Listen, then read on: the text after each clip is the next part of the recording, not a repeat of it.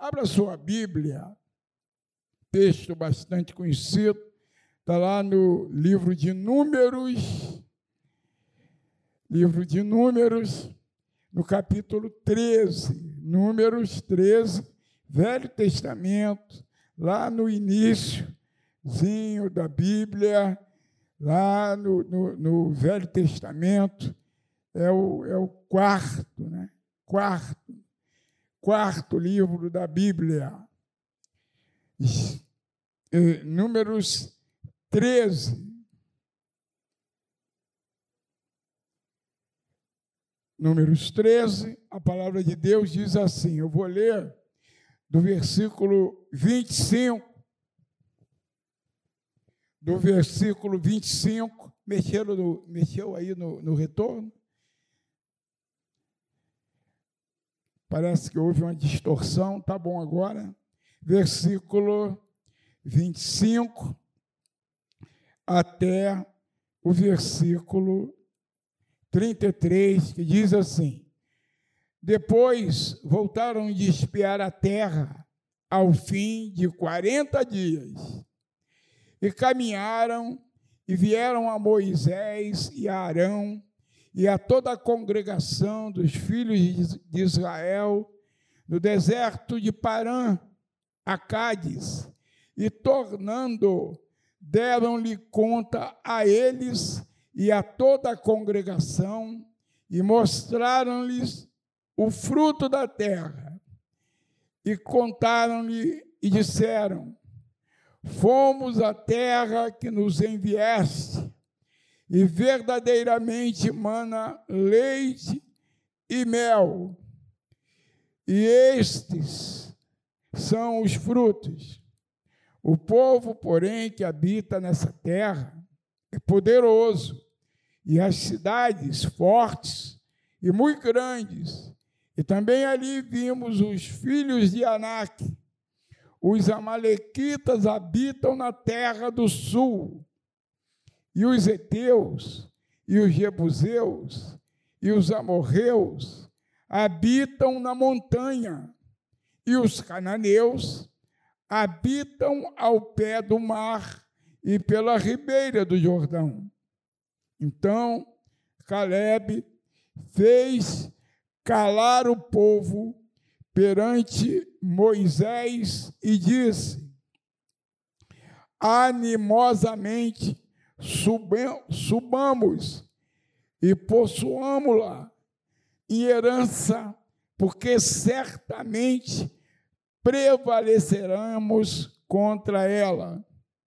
Porém, os homens que com ele subiram disseram: Não poderemos subir contra aquele povo, porque é mais forte do que nós e infamaram a terra que tinham espiado perante os filhos de Israel, dizendo: A terra pelo meio da qual passamos a espiar é terra que consome os seus moradores.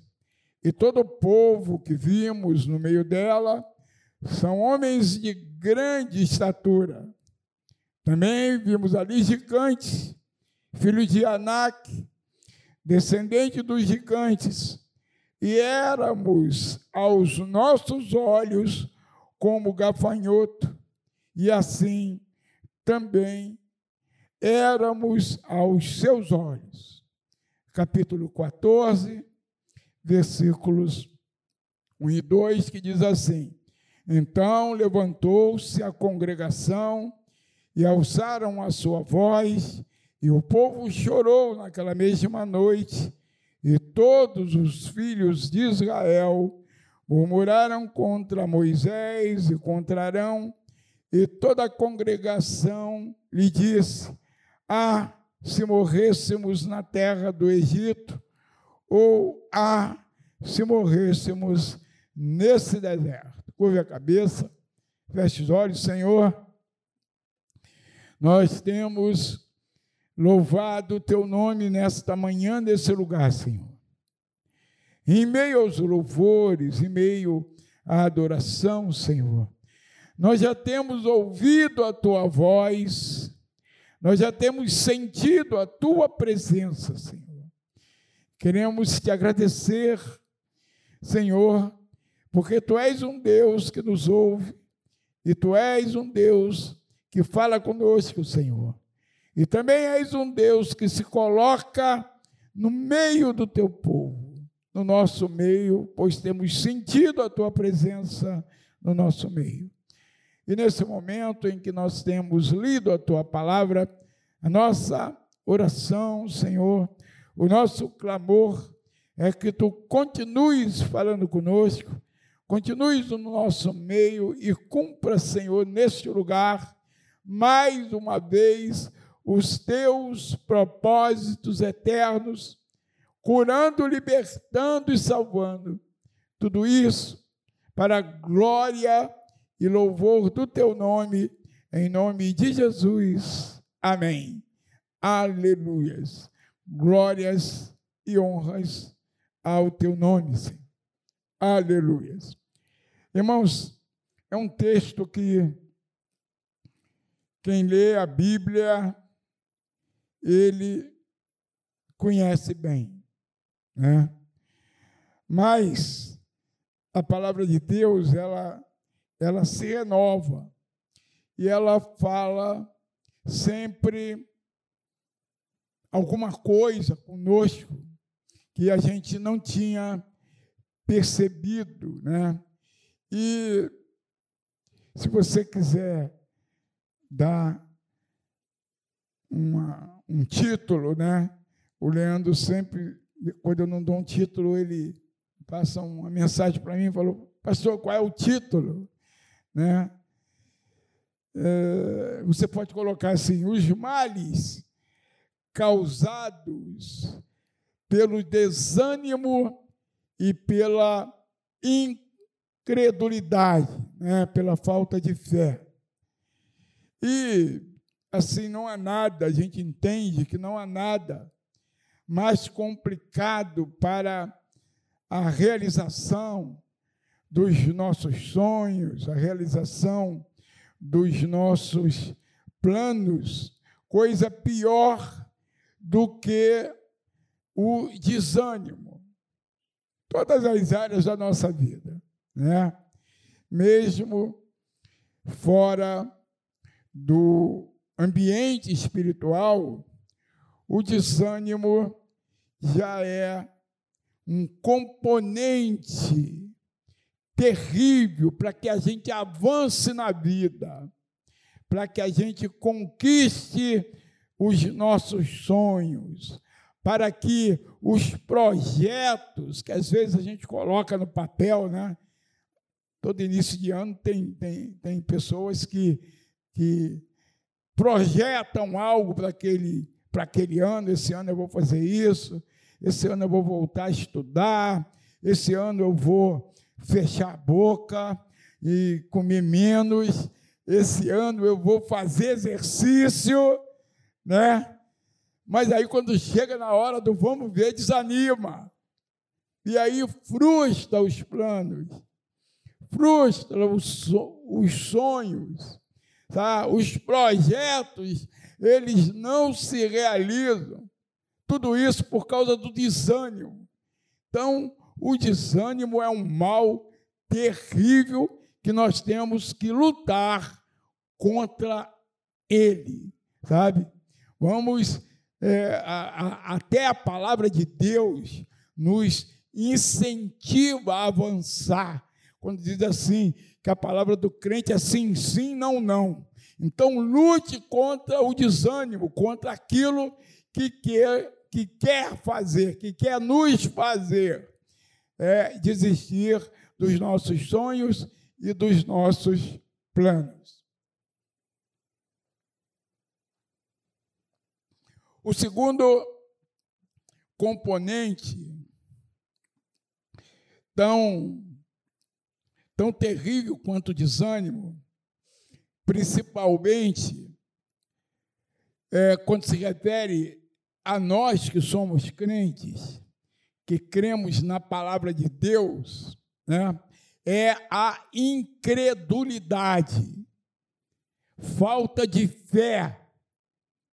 E nós, como crentes, devemos sempre crer que Deus, o Deus que nós servimos, ele é poderoso para fazer infinitamente mais do que a gente promete, do que a gente precisa. Então, com a ajuda desse Deus maravilhoso, nós temos ferramenta eficaz para vencer o desânimo e avançarmos em todas as áreas e os projetos que nós colocarmos diante de Deus. Porque se com a nossa própria força nós temos condição de fazer aquilo que nos propomos, com a ajuda de Deus, nós cumpriremos todos os sonhos, planos e projetos, porque se Deus é por nós, quem será contra nós? Então, o segundo componente que a gente tem que vencer é a incredulidade. Mas, pastor, pastor, eu sou crente, eu creio, mas muitas vezes nós duvidamos de algumas coisas. Muitas vezes nós achamos que Deus não vai fazer com que aquilo aconteça, que aquele milagre não vai acontecer. Mas nós, como crentes, temos que alavancar dia a dia a nossa fé, crendo que Deus está no negócio, Deus está no projeto. Deus é cumpridor das suas promessas. Se ele prometeu, ele vai cumprir na sua vida. Seja qual for a circunstância que você colocar diante de Deus, aprovada por Deus, se você fizer a sua parte, Deus já fez a dele. Porque ele não é homem para que minta, nem filho do homem para que se arrependa. Se ele prometeu, ele é poderoso para cumprir. Crê no Senhor Jesus e será salvo tu e tua casa. Então continua crendo que o teu marido, a tua esposa, os teus filhos, mesmo estando longe, mesmo dando sinais Continue crendo que no momento, no momento de Deus, o milagre da conversão vai acontecer. Sabe? Aquela porta de emprego vai se abrir. Aquela estratégia, você que trabalha por conta própria, aquela estratégia vindo, vinda diretamente do céu para te orientar, ela vai acontecer no teu trabalho Sabe, eu creio, eu creio em orientação para todas as áreas da nossa vida vinda de Deus, irmãos. Eu creio nisso. De repente, surge alguma coisa e aí persevere que o milagre pode acontecer a qualquer momento, sabe? Porque aquilo que nós não podemos fazer, Deus é poderoso para fazer por nós. Sabe?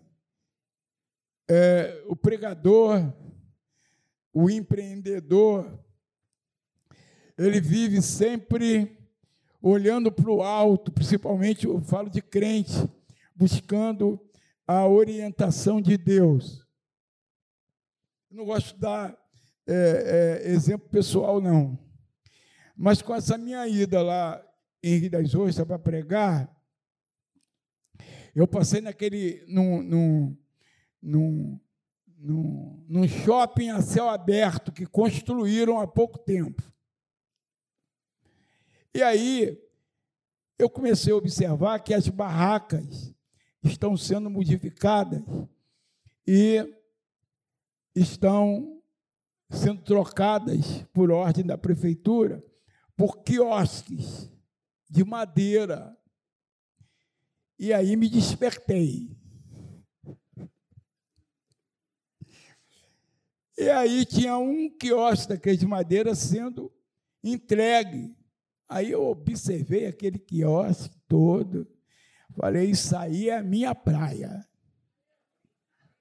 Madeira é a minha praia. A gente está fazendo planejado. Né? Isso, quando eu fui pregar, acho que foi dia 14. Lá eu fui no dia anterior. E aí resolvi, falei com o Marco, Marco, ó, dá para a gente fazer aqueles quiosques. Ele não acreditou muito, não. Aí, quinta-feira eu vim para o culto, sexta-feira, eu e Gessi fomos lá em Rio das Ostras. Cidade cheia, eu falei, vai estar tá tudo aberto. E o que, que eu observei? Eu observei que ainda tinha 25 barracas que precisa ser trocada.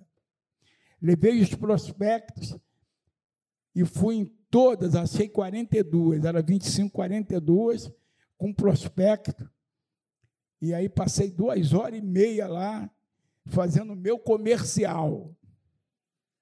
Não sei se vai dar fruto, mas a minha parte eu fiz.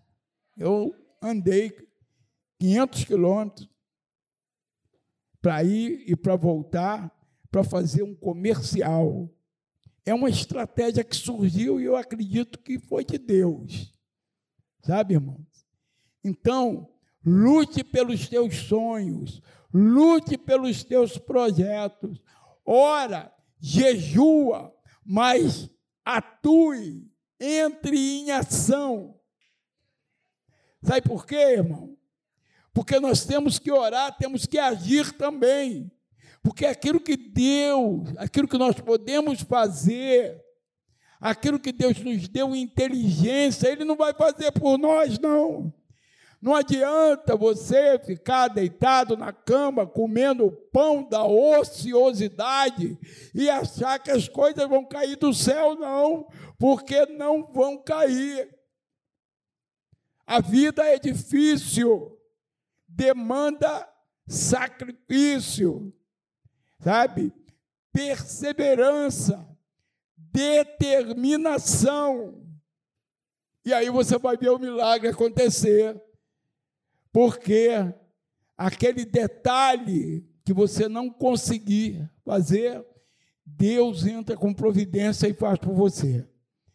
Sabe? Então não desista. Não desista dos teus sonhos, não desista dos teus planos, não desista dos teus projetos. Porque é possível, porque a palavra de Deus diz que tudo é possível aquele que crê.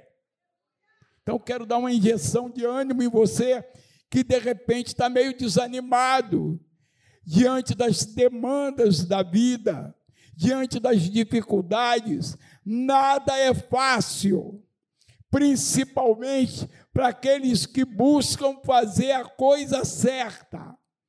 Sabe, para muita gente é fácil, mas pode acabar numa tornozeleira eletrônica sabe?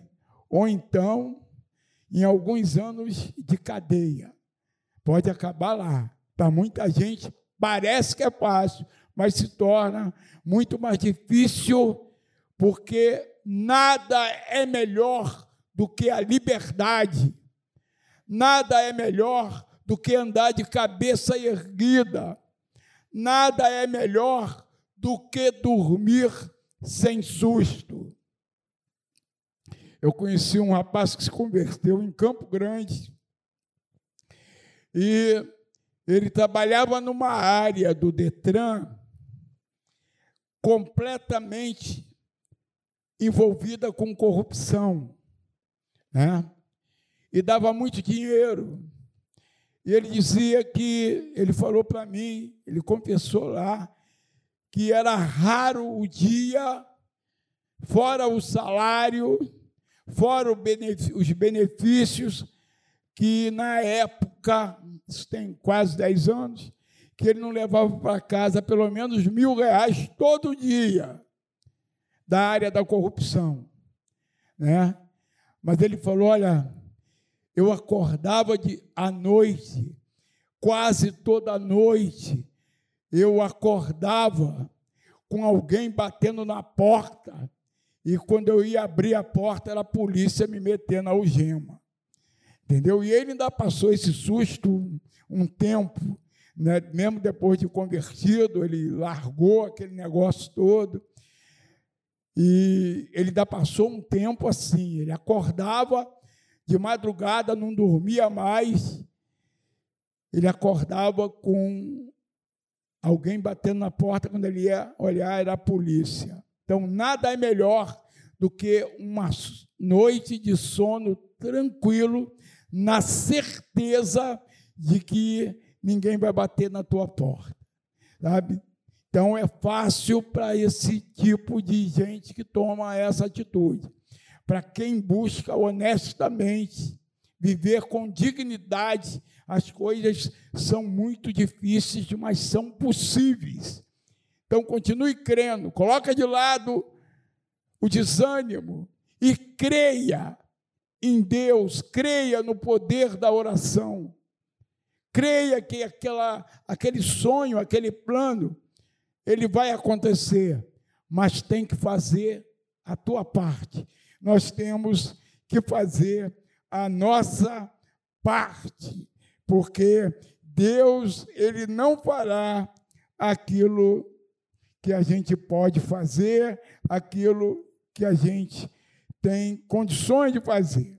No texto lido, muito conhecido, é, a palavra de Deus diz que os doze espias, depois de terem espiado a terra, uma redundância né? espia, tinha que espiar alguma coisa. Mas o texto diz que eles voltaram depois de ter é, espiado a terra, e somente Deus mantiveram o espírito confiante e animado.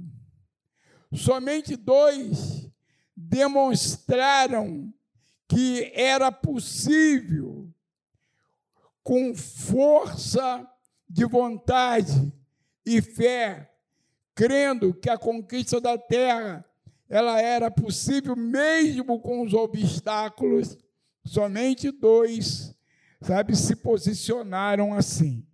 Os outros dez, e esses outros dez eram príncipes, se você é, introduziu o contexto no texto, todos eles eram príncipes. Eles não eram pessoas comuns, eram os chefes de cada uma das doze tribos. Né? Então, gente que, teoricamente, até por exercer uma função tão elevada, né? eles eram chefes das tribos.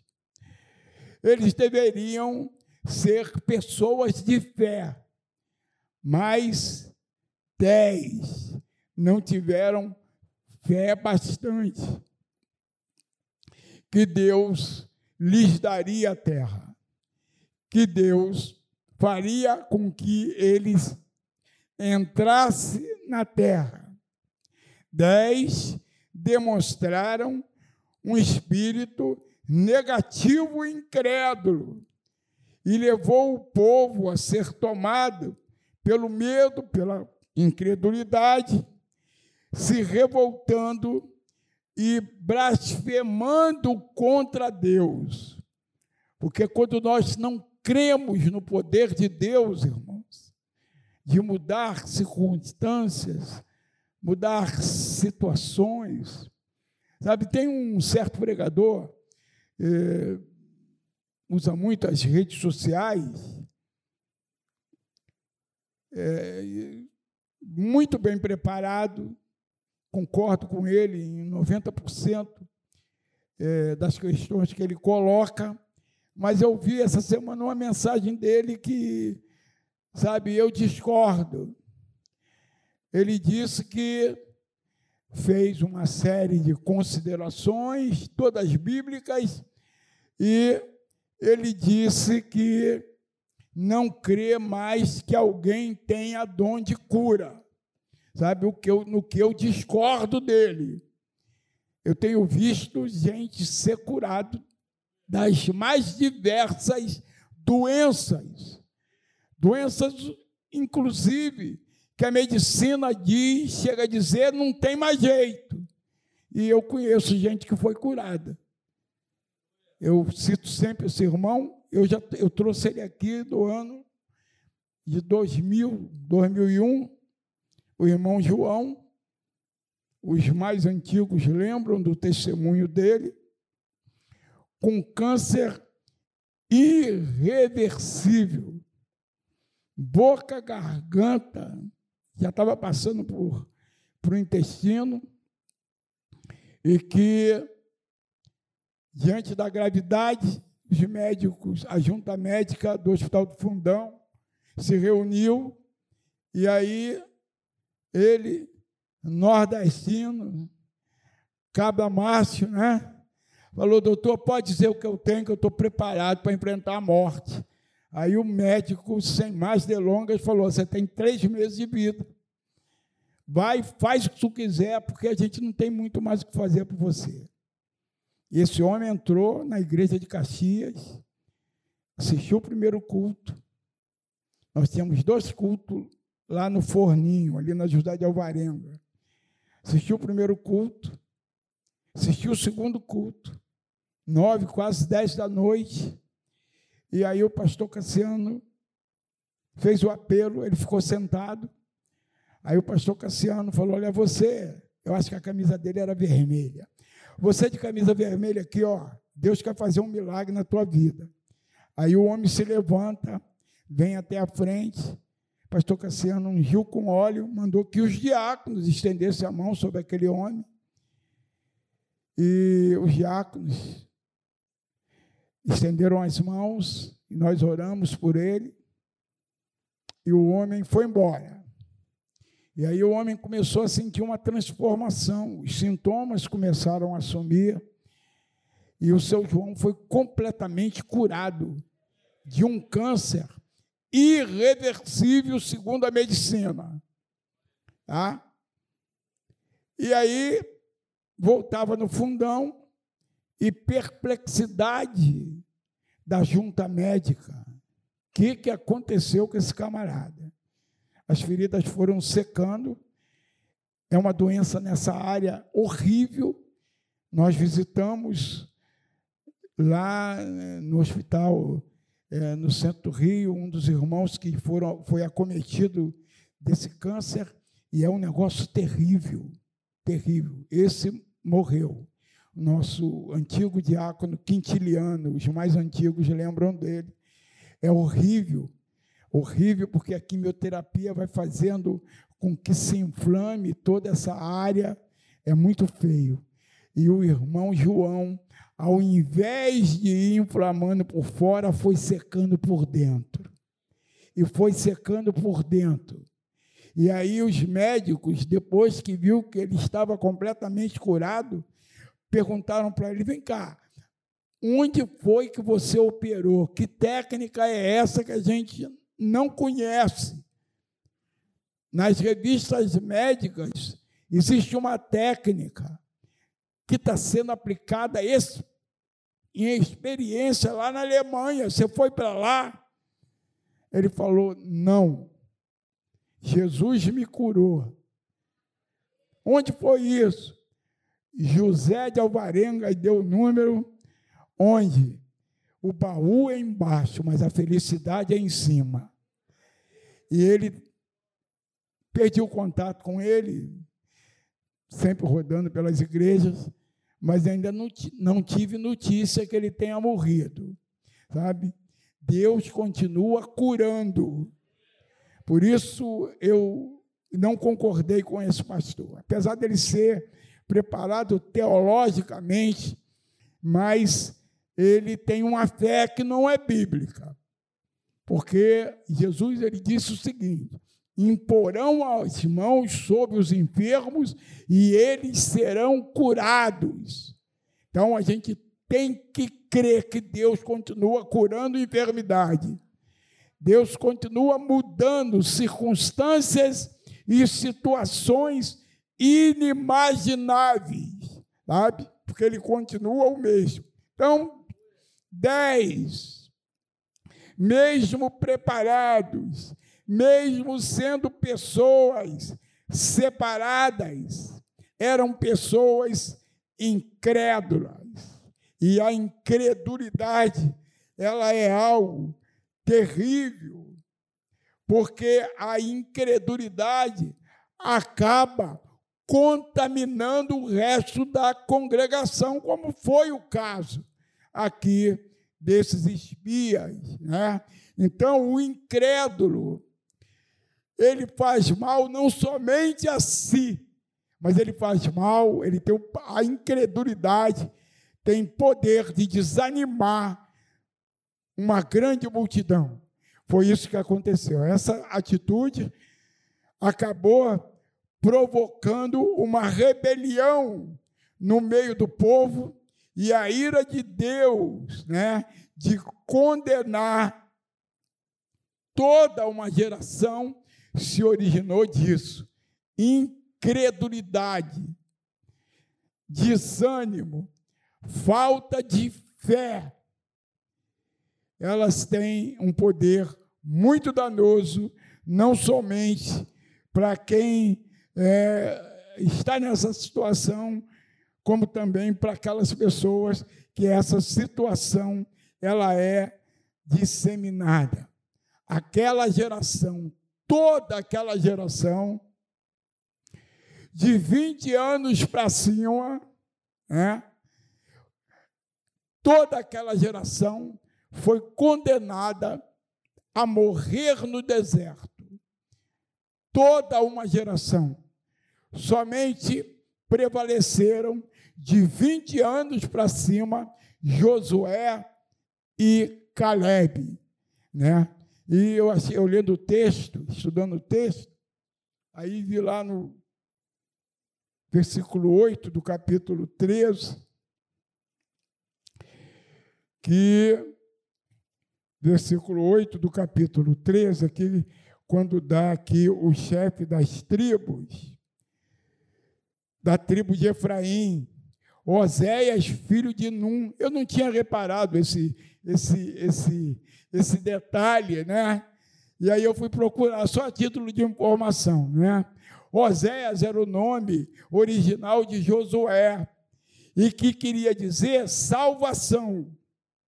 Aí Moisés vai, por orientação de Deus, e muda o nome de Oséias para Josué, e que significa Deus é a salvação. Quer dizer, tem um propósito nisso. Deus sabia os milagres que iriam acontecer, as batalhas que, que aquele homem que primeiramente se, se chamava Oséias, né, chefiaria, então ele já deixou claro, não é pela tua força, Deus é a salvação. Eu achei isso muito interessante, porque tudo na Bíblia, irmão, tem um propósito. Tudo na Bíblia tem um propósito.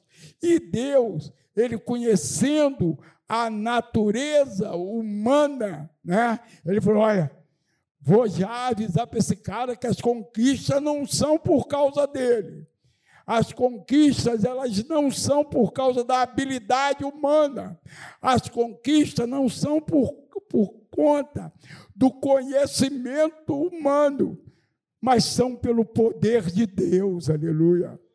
Que aquele que opera o milagre é o Senhor. Isso é um parente só que a gente é, observou aqui no texto, ao estudar o texto, e que nos serve no dia a dia, porque às vezes a gente pode, nós podemos nos ensoberbecer diante de algo que nós conquistamos, mas saiba que a conquista só foi possível por causa da intervenção de Deus, porque Ele é a salvação. Ah, então, particularidade. Por causa do desânimo e da incredulidade, toda uma geração vagueou pelo deserto durante 40 anos. E, finalmente, depois da morte do último incrédulo que tinha saído do Egito, Josué e Caleb, eles entram na terra prometida. Mas de que forma esse espírito que, toma conta da, que tomou conta do povo naquela época pode, assim, nos afetar né, no nosso dia a dia? De que maneira a vida em nossos dias ela pode ser marcada por isso? Então, irmão, nós vivemos uma época de um pessimismo muito grande, todas as áreas. Né? Agora mesmo estamos com um impasse político aí que a gente não sabe as consequências. O cara foi condenado, a gente crê que pela Constituição, injustamente, um deputado, né? Foi condenado fora da letra constitucional e vai o presidente e concede um induto para ele. Aí metade diz que a condenação foi correta e outra metade diz que a condenação foi inconstitucional, né? Eu acho que foi inconstitucional por conta de um conflito entre os poderes, né? Eu acho inconstitucional. Aí outro acha que o indulto foi correto e outros acham que foi inconstitucional, porque ainda não transitou em julgado, isso é, ainda não terminou o processo. Então há um impasse que acaba repercutindo em todas as áreas da vida do povo brasileiro. Né? Isso atinge, queira ou não queira, o problema político ele atinge. Então é época de pessimismo, que quando a gente pensa que as coisas vão se ajustar, as coisas são, elas pioram. É uma época de pessimismo. É uma época de incredulidade. Muita gente diz: Eu não estou mais acreditando no Brasil, eu não acredito mais no Brasil. De incredulidade, sabe? Incredulidade por quê? Porque nós, como crentes, devemos crer que amanhã pode ser melhor do que hoje, porque amanhã pode ser alvo de uma intervenção sobrenatural de Deus na nossa nação, que vai mudar esse estado de coisas, irmãos. Nós temos orado aqui toda quinta-feira para que Deus mude o Brasil. E nós temos que crer que Deus está ouvindo a nossa oração, irmãos. Nós temos que crer nisso, que Deus está ouvindo a nossa oração. Então isso nos afeta. O pessimismo, a incredulidade nos afeta diante da situação que nós estamos vivendo. Nós temos que crer não nas estratégias humanas, mas no poder de Deus que se não muda o Brasil, pode mudar a minha vida e a tua vida. Se não muda, se não faz um milagre no Brasil por conta da incredulidade da nação, como foi aqui no caso de Israel, pode mudar a minha vida, a tua vida, promovendo você no trabalho, você que trabalha por conta própria, dando uma estratégia nova para desenvolver o teu trabalho, sabe? Algo novo, algo inédito. Então nos afeta nesse ponto. Então nós devemos continuar crendo que mesmo que a nação vá mal, Deus pode fazer a minha a tua vida ir bem Sabe? Então vamos, ao invés de olhar para os homens, ao invés de olhar para as condições que vive a nação, vamos olhar para o alto. Elevo os meus olhos para os montes. De onde me virá o socorro? O meu socorro vem de Deus, que fez os céus e a terra. Então, nos afeta na medida que tenhamos uma atitude pessimista e incrédula. Então vamos pedir a Deus para acrescentar fé no nosso coração. Ter um coração esperançoso é a saída. Hebreus 11, texto que todo mundo conhece, mas muitas vezes não pratica, porque não basta conhecer, irmão, tem que praticar. Não basta conhecer o texto da Bíblia, tem que praticar. Diz assim: ora, a fé é o fundo, é, é fundamento das coisas que se esperam e a prova das coisas que não se vê. Porque e quando a gente espera, irmão, o que vê é lógica do encontro. Sabe? Se você espera aquilo que está vendo, é lógica do encontro. Não é fé isso. Fé é a gente crer que o impossível é questão de tempo, porque Deus pode agir a qualquer momento. A única coisa que a gente não pode fazer é marcar o tempo da ação de Deus. Mas se a gente crê que Ele pode fazer a qualquer momento, o milagre pode te surpreender. Pode te surpreender. Seja qual for a área da tua vida, se você colocar isso diante de Deus. Como lutar contra o desânimo e a incredulidade? Manter vivo o sentimento de que precisamos perseverar contra até a esperança. Josué e Caleb tinham na mente, no, tinha a mente e o coração firmados em Deus. Sabiam que a vitória dependia de Deus. 14, 8. A palavra de Deus diz assim: Se o Senhor se agradar de nós, então nos porá nessa terra e nola dará terra que mana leite e mel. Tão somente não sejais rebeldes contra o Senhor e não temais o povo dessa terra, porquanto são eles nosso pão. Retirou-se deles o seu amparo, e o Senhor é conosco, não os temais. Não foi à toa que Josué e Caleb foram os únicos sobreviventes, sabe? A fé que eles tinham os impulsionava.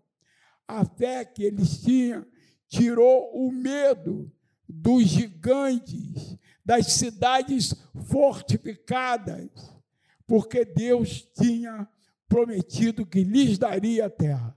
E eu volto a dizer: Deus não é homem para que minta, nem filho do homem para que se arrependa. Se ele prometeu, vai cumprir. No tempo certo, no tempo de Deus, o milagre vai acontecer. Retirou-se deles o seu amparo. O Senhor é conosco. O Senhor é contigo nas tuas lutas, o Senhor é contigo nas tuas demandas, nas tuas dificuldades, mesmo que pareça impossível, continue crendo em Deus. Continue que Ele vai te ajudar. Continue que Ele vai realizar o milagre. Aquela coisa que só Ele é poderoso para fazer. O milagre. O milagre somente Deus é poderoso para fazer. O seu amparo, o amparo do povo, era a sua estatura, a sua destreza como guerreiro. O milagre, o, o, o amparo daquele povo era recursos humanos. Mas Josué e Caleb confiaram nos recursos de Deus, porque os recursos humanos, eles se esgotam. A sabedoria, a ciência, tem momentos que esbarram no impossível, segundo os homens, mas os recursos do céu são inesgotáveis, porque ele tem poder de chamar as coisas que ainda não são como se já fossem, porque ele tem poder de criar circunstâncias, situações, fatos inéditos, impensáveis para abençoar a tua vida. Sabe, ele move céus e terra para fazer um milagre específico na tua vida. Da onde você não imagina que pode vir, o milagre pode acontecer. Por isso não desanime. Não desanime, desanime. Peça ao Espírito Santo a cada dia para aumentar a tua fé, mesmo diante de coisas com aparência impossíveis, mas Ele é poderoso para fazer, irmãos. Não há nada que Deus ele não possa fazer. Aos olhos humanos, aquela multidão despreparada para a guerra, o povo não foi preparado para a guerra. Né? O povo não foi preparado para enfrentar guerreiros. E Deus vai e faz um milagre. Jericó é uma das provas inequívocas desse poder sobrenatural. A arqueologia, arqueologia, ciência, a arqueologia como ciência, quando examinando as condições à volta de Jericó, eles concluem que aquelas muralhas poderosas daquela época, elas foram destruídas num momento só por uma força desconhecida para aquela época. Tipo assim, uma bomba atômica que caiu sobre Hiroshima e Nagasaki uma bomba de Deus derrubou aquelas muralhas, porque elas foram destruídas a partir do nível do solo. Destruiu e caiu num momento só. Só uma bomba atômica, só essa força que nós conhecemos ontem, há pouco tempo, podemos dizer, conhecemos ontem, era possível ser usada para destruição tão grande. A arqueologia, ela prova que a cidade existiu, que a muralha existia, mas foi derrubada sem que se saiba como. É o poder de Deus manifestado em qualquer área da nossa vida, sabe? Então creia, não desanime. Eu quero te trazer nessa manhã uma palavra de ânimo, uma palavra de fé, que é possível esse milagre acontecer na tua vida. É possível esse milagre que você tanto anseia, esse desejo íntimo que brota do teu coração, se tornar realidade, porque o nosso Deus é imutável. Ele é o mesmo ontem, ele é o mesmo hoje, ele será o mesmo eternamente. Ele não muda. Por isso, se levante. Coloque o desânimo de lado. o inusitado pode acontecer na tua vida a qualquer momento. Aprendendo a viver de uma forma assim positiva. Nenhum dos homens daquela geração verá a terra, salvo Caleb.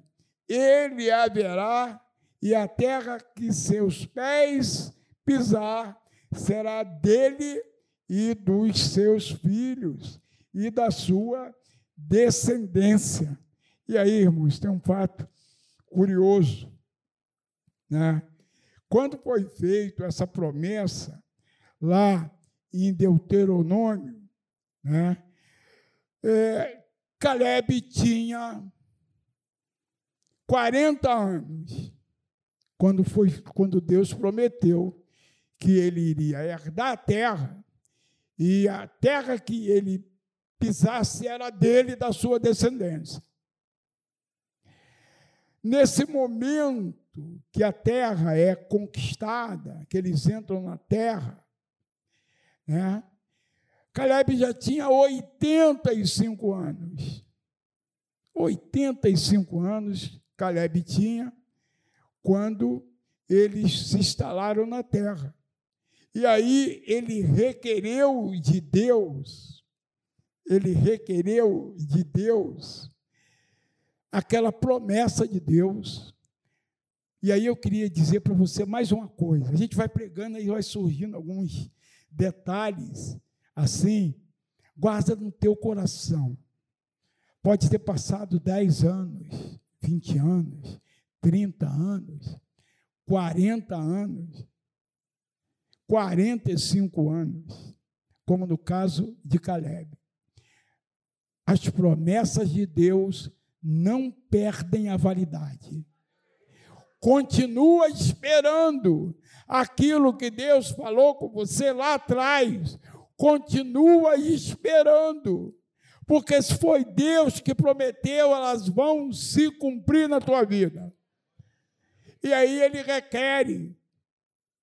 Olha, eu tinha 40 anos, mas eu continuo com a mesma força. Eu continuo com a mesma disposição. Eu continuo com a mesma fé. E eu quero aquela terra que me foi prometida. Aí Deus falou: a terra é tua, vai lá e toma posse. Hebron pertence a você e toda a tua descendência. Então não importa, terminando e concluindo, não importa o tempo que se passou e você não viu acontecer. Talvez você já espera há muito tempo. Fique na esperança de que o milagre ainda vai acontecer. Seja qual for a tua demanda, seja qual for o desejo íntimo do teu coração, coloque a tua esperança em Deus, porque o milagre é uma questão de tempo. E o tempo, só quem controla é Deus, porque Ele sabe qual é o melhor momento para você receber essa vitória que você tanto espera. Que Deus ele possa aumentar a nossa fé tirar o espírito de incredulidade em alguma coisa que a gente anseia, em algum sonho, em algum plano e em algum projeto, sabe? E creia no impossível, porque tudo é possível aquele que crê. Que Deus nos abençoe nessa manhã, que a gente glórias ao nome do Senhor, santo é o nome do Senhor. Que a gente possa sair nessa manhã desse lugar com o nosso espírito renovado, na certeza, convicção e fé que, mesmo que o país esteja mal, Deus vai continuar nos sustentando. Deus, Ele vai continuar nos amparando se o amparo do mundo se foi, o amparo dos crentes permanece, porque o nosso amparo é o Senhor. Amém?